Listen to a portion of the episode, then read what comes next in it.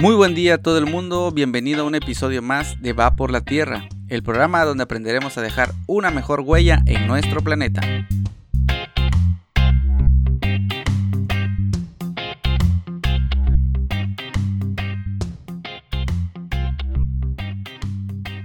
Día de hoy vamos a hacer un pequeño paneo para mirar cuáles fueron algunas de las cosmogonías de los pueblos ancestrales que han llegado hasta nuestros días. Aprenderemos de su mitología acerca de cómo se creó el hombre.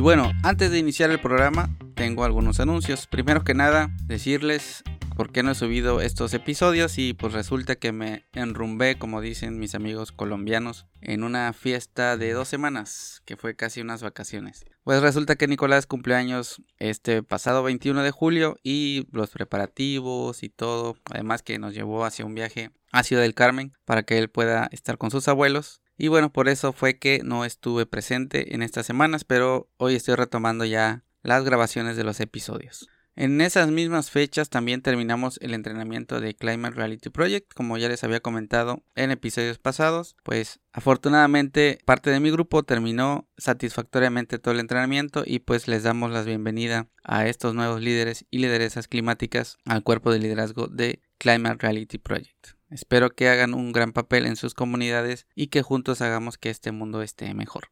Y una invitación que tengo para todos ustedes es mañana 8 de agosto. Se va a llevar a cabo un simposio que se llama Despertando, Cambiando el Sueño, Cambiando el Mundo. Y una de las preguntas que se van a abordar es ¿qué aporta la crisis actual la sabiduría de los pueblos originarios? Una mirada ambiental, social y espiritual. Es este domingo 8 de agosto y se llevará a cabo de 11 a 2 pm para la región de Centroamérica. Aquí en México, Colombia, Ecuador, Panamá y Perú, el horario es de 12 a 3. Para Bolivia, el Caribe, Chile, Paraguay y Venezuela será de 1 a 4. Para Argentina, Brasil y Uruguay de 2 a 5. Y para España de 7 a 10 de la noche. Y obviamente que este podcast va dedicado a mi Nicolás, que lleva ya dos años de vida con nosotros alegrándonos nuestras vidas. Te amamos, hijo mío.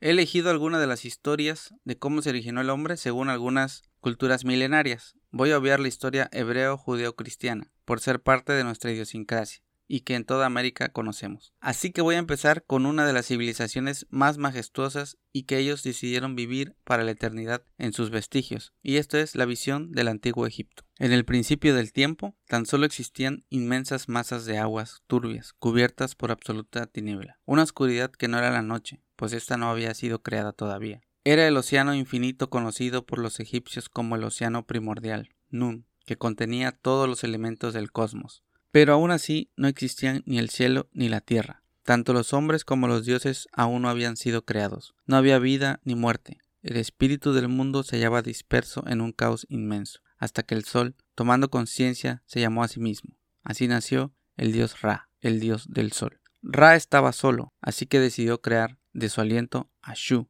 el viento, y de su saliva creó a Tefnut, la humedad, y les ordenó que viviesen al otro extremo del Nun. Después Ra hizo emerger un espacio seco donde pudiese descansar.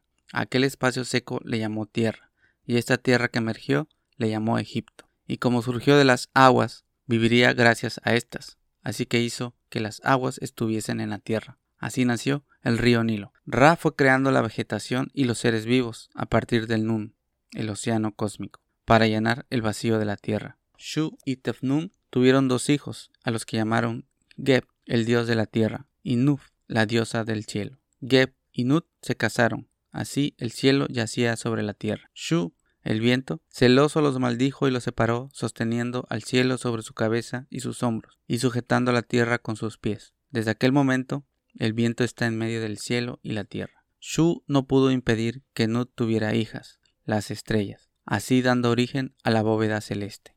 Ra había enviado a uno de sus ojos a buscar a Shu y Tefnut para que le dijese lo ocurrido Pero cuando el ojo regresó sin obtener lo que buscaba, otro ojo había tomado su lugar. El primer ojo comenzó a llorar hasta que Amon Ra lo colocó en su frente, creando así al sol. Y de las lágrimas de aquel ojo que cayeron a la tierra, nacieron los primeros hombres y las primeras mujeres que poblaron la tierra de Egipto. Bien, vamos a revisar ahora a los persas. Según esta creencia, la creación del mundo persa debió empezar por medio de la emanación. La primera emanación de lo eterno fue la luz, de donde salió el rey de la misma, Aura Mazda, quien también se conoce como Hormuz, ser sagrado y celestial, el conocimiento y la inteligencia personificados. Hormuz creó el mundo, del cual es observador y juez. Hormuz, el primogénito del tiempo sin límites, empezó creando a su imagen y semejanza seis genios o espíritus que rodean su trono, y son sus mensajeros para los espíritus inferiores y los hombres, siendo para los mismos los modelos y ejemplos de pureza y perfección. La segunda serie de creaciones de Hormuz fue la de los 22 espíritus que venían la inocencia, la felicidad, la conservación del mundo. Son modelos de virtud y los intérpretes de las plegarias de los hombres. La tercera hueste de espíritus puros es más numerosa y está formada por los faraones, los pensamientos de Hormuz o las ideas concebidas por él antes de proceder con la creación de las cosas. La triple creación de los espíritus buenos fue la consecuencia necesaria del simultáneo desarrollo del principio del mal. El hijo segundo, Arimán, emanó al igual que Hormuz a la luz primitiva y fue puro como él, pero su ambición y soberbia concibió la pasión de la envidia y para castigarle el Ser Supremo le condenó a vivir durante doce mil años en la región de las tinieblas. Pero Arimán creó a su vez un sinnúmero de espíritus malos, los cuales llenan la tierra de miseria, malestar y pecado.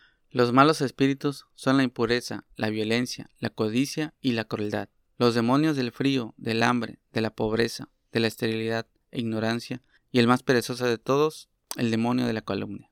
Hormuz, después de un reinado de tres mil años, creó el mundo material o físico en seis etapas o periodos, el mismo orden que en el Génesis dando existencia primero a la luz terrenal, o sea, al día, al agua, la tierra, las plantas, los animales y el hombre.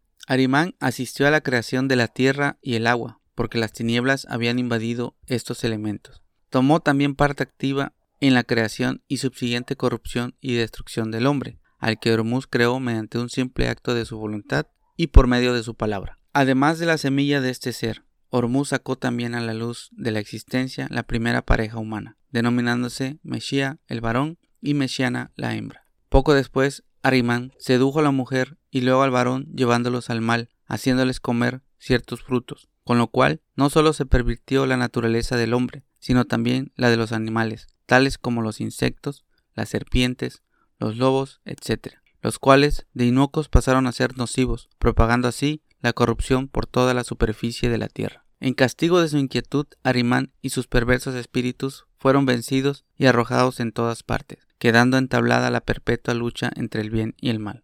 Dice Zoroastro, en este rudo combate los hombres justos y prudentes no tienen nada que temer, porque el trabajo es el exterminador del mal, y el hombre bueno obedece siempre al justo juez, cultiva asiduamente la tierra, extrae de la misma buenas cosechas y planta árboles frutales en abundancia. Muy parecida esta historia a la que ya conocemos nosotros, pero esta es del mundo persa, que es en la región que se conoce como Mesopotamia y que es actualmente el país de Irán.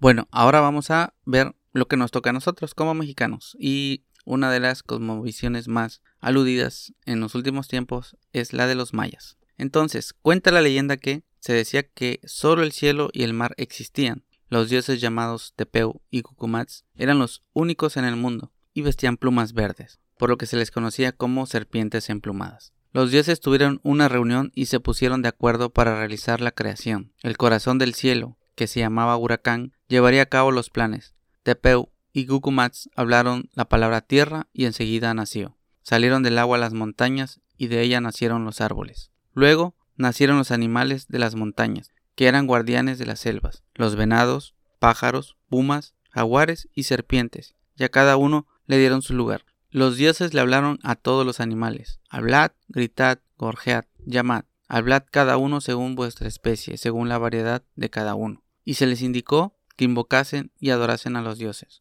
Pero no podían hablar, solo cacarear, mugir y graznar. No tenían un lenguaje. Entonces los dioses formaron humanos de barro, pero este material se caía, se mojaba y cambiaba de forma. La cabeza no se movía y no podían ver. Al principio hablaban pero con incoherencia, así que fueron destruidos. Los dioses de nuevo hicieron reunión y acordaron crear formas de hombres con madera. Así se hizo. Y los hombres podían hablar. De esta forma vivieron y engendraron, pero no tenían ingenio. No se acordaron de sus creadores y decayeron y se secaron. Entonces los creadores mandaron una inundación para llevarse esa creación y se deshicieron de ellos. Se dice también que algunos que se salvaron se convirtieron en monos en las selvas.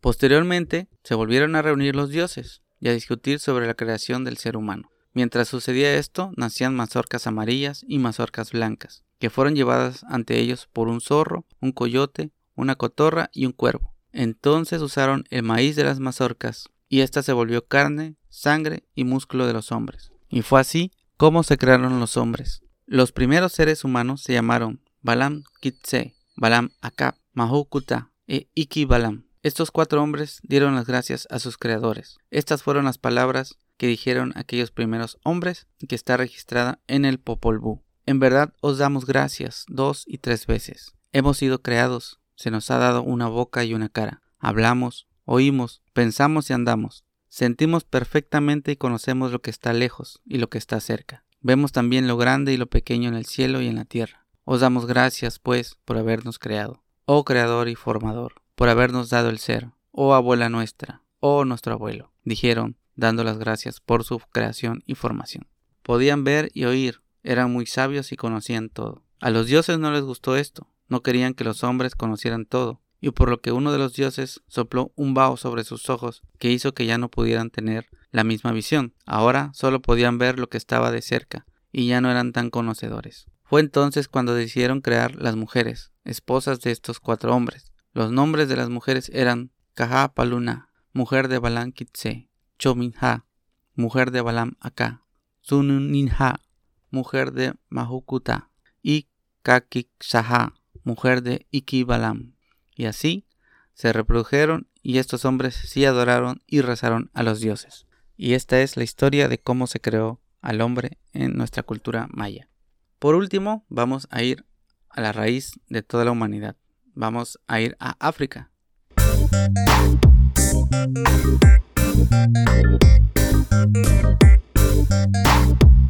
En África hay muchas culturas y de ella tomé la de la religión yoruba, que es muy, muy, muy, muy conocida en nuestro continente. Había una vez un mundo yoruba donde no había una tierra firme. Existía el cielo que era gobernado por el dios Olorum y el océano infinito gobernado por el dios Okun. Un día, Ododowa, el hijo del dios Olorum, se presentó ante su padre que se encontraba reunido con los otros dioses en el consejo de dioses llamado Orisha. Ododuwa quería crear la tierra firme.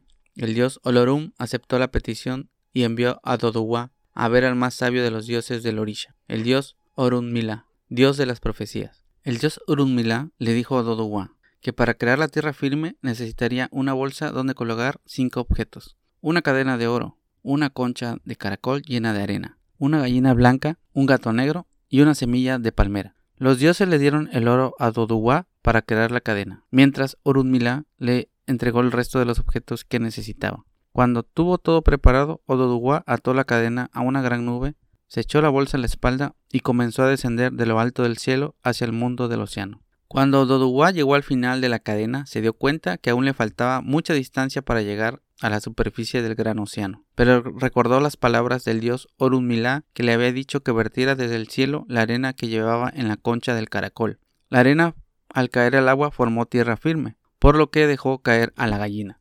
Cuando la gallina cayó sobre el montículo en el océano, comenzó a escarbar y a dispersar toda la arena. Donde se dispersaba la arena, se comenzaron a formar los valles y las montañas. Sobre una de estas colinas, Ododuwa saltó y la llamó Ye Ife. Desde allí podía contemplar cómo la tierra firme se extendía más allá de su vista. Luego, haciendo un agujero, plantó la semilla de la palmera y ésta creció en un abrir y cerrar de ojos. Ododuwa se sintió muy orgulloso de su obra y se asentó a vivir en estas tierras. Con el tiempo, Ododuwa comenzó a aburrirse y decidió excavar en la tierra hasta encontrar arcilla, que tomó para moldear a los hombres y a las mujeres. Mientras trabajaba en la creación de los hombres, tomaba el vino de la palmera. le pidió al dios Olorum que le diera vida a las figuras que había creado el día anterior, y cuando éstas tomaron vida, Ododuwa vio que muchas de ellas que había creado mientras estaba borracho eran deformes y feas. Prometió que nunca más volvería a beber y se dedicó a crear seres perfectos. Cuando Olorum les dio vida, estos comenzaron a trabajar en la creación de la ciudad de Jeife. Ododuwa se convirtió en el protector de la humanidad y en especial de los deformes, y todos los dioses del Orisha se sintieron felices por los creados, todos excepto Okun, el dios del océano, que nunca fue consultado de la creación de la tierra firme, desplazando sus océanos, y desde esa época siempre amenaza la tierra y sus habitantes con grandes olas tratando de recobrar el espacio robado por Ododuwa, creando grandes inundaciones en la costa. Estas son solo algunas de las concepciones que el ser humano ha hecho de su propia creación, a partir de la creencia y la fe de que una fuerza superior es el creador de todo. Ahora les comparto algunos datos interesantes antes de terminar el episodio de hoy. La religión yoruba, de la que acabo de contar la historia, no solo se practica en África. La lamentable época de la esclavitud africana las hizo presente en América, y éstas se mimetizaron con el cristianismo. En el Caribe principalmente se le conoce como santería y en Brasil como candomblé. En las culturas judío o judía, cristiana, sumeria, maya, griega, china, india, mapuche, inca, guaraní e islámica se menciona el diluvio universal. Los hindúes tienen alrededor de 300 millones de dioses. Sí, 300 millones de dioses. Es algo inconcebible. Siendo los principales Brahma, creador y regulador del karma. Vishnu es el benefactor. Y Shiva, el transformador que destruye y rehace la vida. En esta tradición no hay un principio ni fin. Estamos en un ciclo de creación y destrucción constante. En cierta etapa de nuestras vidas todos tenemos esta pregunta que nos deja con esta duda existencial. Lo que podemos saber ahora es que el ser humano está en una búsqueda interminable de respuestas y creyendo que se está superando cada vez más. Todas las civilizaciones que mencioné son culturas vivas, que no se han perdido. En nuestro caso, en América, el cristianismo se mezcló con las creencias prehispánicas. No nos han quitado completamente nuestra conexión con nuestro pasado. Veo que de todas las historias, la naturaleza es parte de nuestra creación. Venimos de la tierra, somos hijos de la tierra. En México nos decimos hijos del maíz, porque nuestras cosmovisiones hicieron de este alimento la vida de nuestras culturas. Veamos que el origen de nuestra existencia está conectada completamente a la Tierra, la naturaleza, el cosmos y a una cierta fuerza espiritual que la ciencia nunca podrá explicar. Pues hasta aquí el episodio de hoy. Me pueden escribir a vaxlatierra.gmail.com y les agradezco a todos por escucharme en este episodio. Te espero en el siguiente programa y te deseo un feliz fin de semana.